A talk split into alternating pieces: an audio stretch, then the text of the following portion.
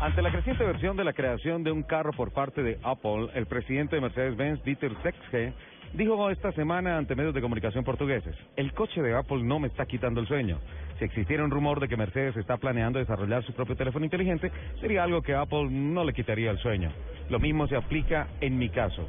Y digo esto con todo el respeto posible hacia Apple. Se especula que en el año 2020 el iCar será una realidad. Los lectores de las revistas Autopista, Automóvil, Autovía y Coche Actual pertenecientes al grupo Motorpress Ibérica han valorado el aspecto innovador del Citroën C4 Picasso y le han otorgado el premio Best Cars en la categoría Mejor Monovolumen 2015 por segundo año consecutivo. Los galardones Best Cars son un reconocimiento anual que premia a los mejores automóviles del año en 11 categorías distintas. Comenzaron a celebrarse en Alemania hace casi cuatro décadas y ya son 15 países europeos que los entregan.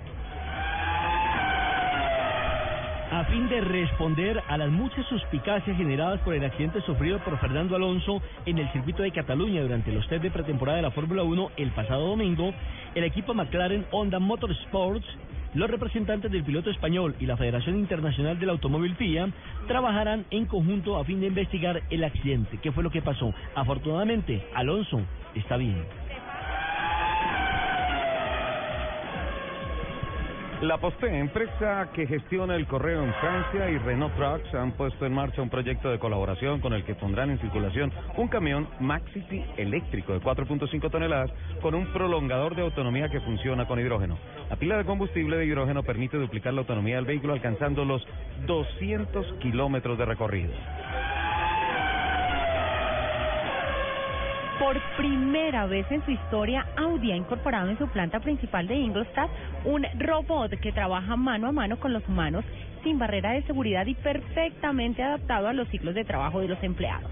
Tareas como suministros de piezas para ensambles de transmisiones y depósitos de refrigerantes para ensamble de los modelos Audi A4, A5 y Q5 serán suministrados por los robots, por los robots Part for You.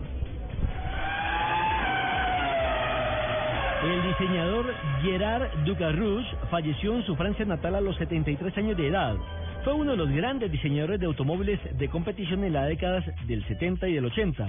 Sus coches triunfaron en las 24 horas de Le Mans y en la Fórmula 1, siendo los éxitos más sonoros los del Young Player Special con Ayrton Senna da Silva.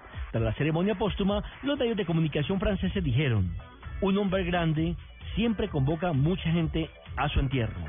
Los invitamos a que sigan con la programación de autos y motos de Blue Radio.